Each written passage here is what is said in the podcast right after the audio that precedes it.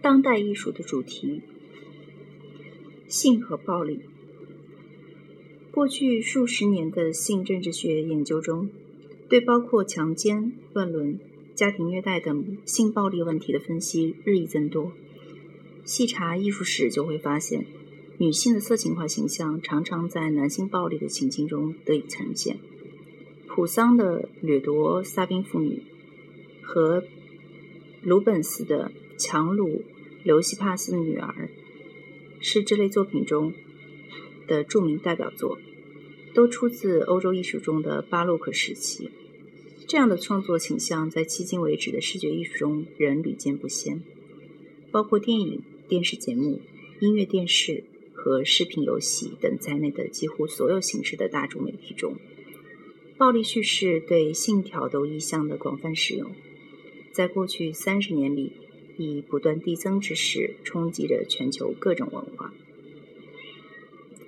与色情化图像这股激流形成对照的是，许多艺术家将暴力的暴力的性表现，性暴力的性表现为痛苦的经验。他们创作的艺术作品揭示并审视了性和暴力之间的关系，同时描述了女人和男人们在强奸、谋杀、性骚扰中经历的生理和心理创伤。有时还批判了那些忽视和掩盖性虐待的。社会行为和态度。女性创作这类作作品的历史，至少可以追溯到阿特米亚、阿特米西亚·简提列基斯，一位活跃在十七世纪意大利的女画家。但实际上，历史上这类例子十分十分罕见。以对妇女实施暴力行为为主题的艺术作品，借60年代的女性政治激进运动的东风。经历了戏剧性的激增，比如六十年代初期，小野洋子在其行为艺术作品《切片》中，邀请观众上台一片片剪掉她身上的衣服。这场表演透露出观众们十分特意、十分乐意去观看，甚至参与到对女性身体的仪式性侵犯中去。当代艺术中对性和暴力崇拜的结伴共存现象的探索。仍在继续。苏科伊的画作《辛贝特福德的强奸》取材于马萨诸塞州的真实强奸案。在这幅画中，我们看到一个女人被按在台球桌上，而男人们则排队轮流对女人施暴。自八十年代初以来，芭芭拉·克格的很多作品让我们让我们都注意到，语言通过何种方式强化了一些。刻板印象，及强化了女性、LGBT、同性恋、双性恋和变性恋者、黑人以及其他少数族裔所遭遭受的暴力。苏威廉姆斯的画作《一件趣事》，借助卡通技巧表现了对性暴力的愤懑。尼科尔·安森曼在一九九零年代的。几幅画里，通过描绘演歌男人的女人对大多数性犯罪中的权力动态结构进行了惊人的颠倒。对女性主义者来说，女人和女孩所遭受的暴力同社会和政治结构密切相关。这些结构将男人对女人的假设正常化，甚至自然化。父权社会中，女性常被习惯地视为男性的助手、追随者和仆人。这种不平等为各种剥削、虐待和伤害大大大开方便之门。女艺术家们关于性暴力的作品向我们揭示了虐待行为的普遍性，并启发我们去思考其根源及解决办法，因而常常起到视觉上的意识觉醒作用。然而，由于大众传媒中暴力和诱惑力的离奇融合，女艺术家在表现性暴力的严酷现实。这方面仍任重而道远。西方流行文化沉迷于暴力，将暴力受害者刻画为年轻、性感及富诱惑力的对象。与此相反，女艺术家们的作品中，暴力受害者既不妖美，也不具有色情风韵。他们的形象各异，在痛苦和愤懑中不堪一击。可朽的肉身。不少当代艺术家认为，要充分理解人类状况，就必须从完全自然原始的肉体以及变化中的各种体态和状态这些方面来认识身体，特别是那些提醒我们人终将一死的各种身体状态，如老化、残疾、疼痛、疾病和死亡，不该被遮遮掩掩。例如。约翰·科普兰斯在一系列大型自拍像中展示了自己衰老的身体。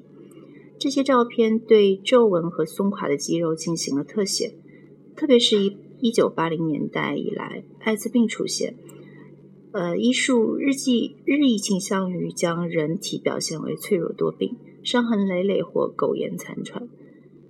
戴维·沃基纳罗维斯。菲克菲利克斯·王萨雷斯·托雷斯分别于二十世纪八十年代和九十年代创作了以艾滋病为主题的作品，并因此得名。而这两位艺术家都因感染艾滋病毒而去世。如今，戴蒙坦·格拉斯和罗恩·埃西都是一直在创作只涉艾滋病艺术的艺术家。安德里斯·塞拉诺系列作品《停尸房》中，大幅彩照展示了死于暴力的尸体的特写画面。死者的头部和手脚带有刺伤、外伤手术切口、烧伤和刀割的痕迹。有的尸体的肌肉或因溺水而肿胀，或因中毒而变色。露辛达·德弗林虽然没表现真实的人体。然而，非正常死亡的阴郁气氛却弥漫于他不停更新的系列作品《林中套房》中。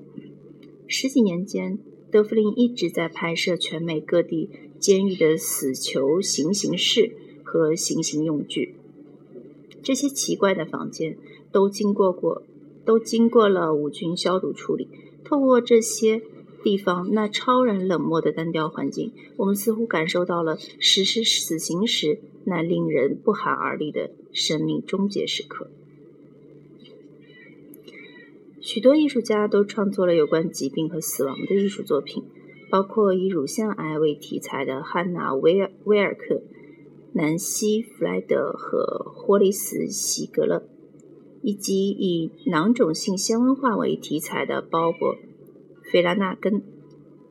当1993年。威尔克因患淋巴癌而奄奄一息时，他制作的一组以其裸体为肖像的真人大小的彩照。其实他的身体因癌症治疗而浮肿。曾创造了一系列以其割乳房切除手术为主题的雕塑作品的弗莱德说道：“我很想知道这个社会将来是否能打破理想化女性身体的陈规旧习。”并创立一个全全新的标准，这种标准能以同样的自豪和宽容的态度去欣赏每个女人的美，无论她有怎样的身材。我们到底能否放弃那种认为只有完美无瑕的身体才配得上公开展示、赞美和性表达的假设？性情艺术中，以对机体活动、肌肉张力、体重和身体可动性。等失去控制力的人体为表现对象的身体意象和艺术形式都十分盛行。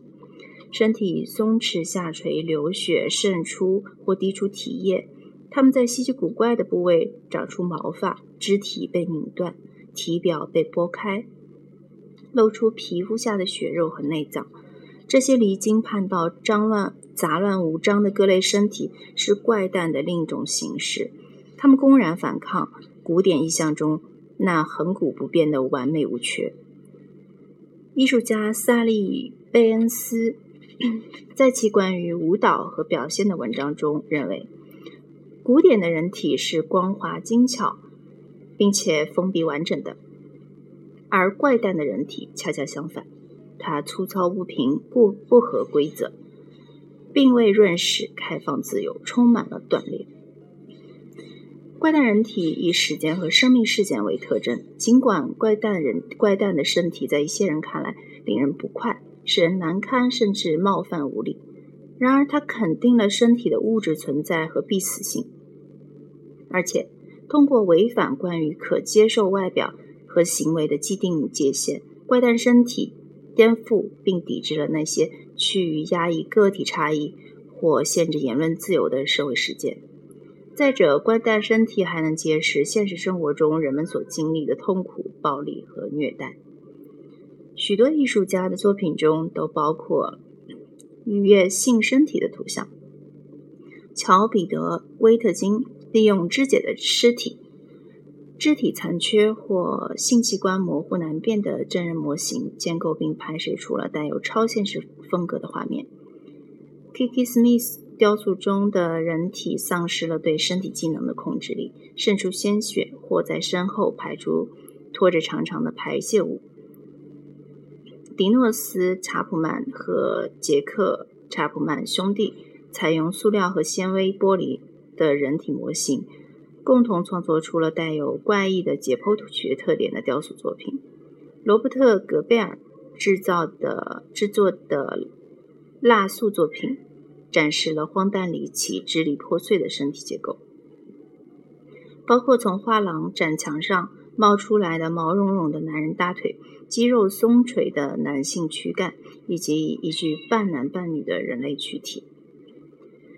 对终将一死、饱受磨难和伤痕累累的冠带身体的再现，在观众中引起反感。这种厌恶的反应可被描述为是卑污感。此概念由法国哲学家和精神分析家茱莉亚·克里斯蒂娃首首次提出。卑污感指的是当人们对不再属于完整身体的一部分而存在的断肢、残臂或鲜血、精液、毛发、呕吐物以及体外排泄物时所感受到的高度恐惧感和脆弱感。当我们痛苦地回想起自己的物质性时，我们的反应是厌恶。同时，怪诞艺术品的价值在于，它使我们专注于自身的物质有形性。并注意到我们在这个纷繁多变的城市中的脆弱存存在。视觉文化理论家弗朗西斯卡·阿尔法诺·米格里埃提写道：“这种身体的不纯性让人心生恐惧、惶惑不安，它几乎表现为一种威胁，证明了我们的身体自身的不稳定性和不确定性。”一个伤口迫使我们不得不面对某一时期几乎原始的关系。在这一时期内，我们常常宣称图像已完全失效。